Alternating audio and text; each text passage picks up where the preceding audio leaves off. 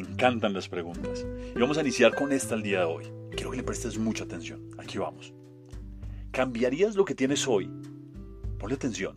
¿Cambiarías todo lo que has conseguido hasta hoy por eso que dices que tanto te hace falta? Creo que es una muy buena pregunta. Y lo digo porque siento que por momentos ese es el mensaje que le enviamos al universo.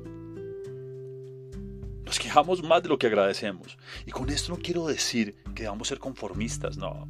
Que debamos dejar de querer crecer, obtener más cosas, no. Pero creo que el mensaje es valorar lo que hoy se tiene para poder recibir lo que sueñas mañana. Mira, nos quejamos de nuestro trabajo mientras hay personas que sueñan hoy con un trabajo como el nuestro. Nos quejamos por no poder llevar a nuestra familia un viaje a un gran viaje, mientras otros cambiarían cualquier viaje tan solo por poder tener una familia. Renegamos y maldecimos por otro día de salir a luchar, mientras otros luchan por tener un día más. Y claro que debemos querer más. Yo soy un soñador y me encanta cumplir sueños.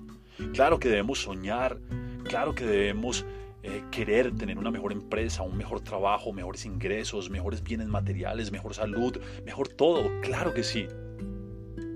Pero creo que la manera correcta es agradecer lo que hoy ya tenemos. Y les puedo asegurar que eso que tanto soñamos se va a hacer presente mañana. Piénsenlo.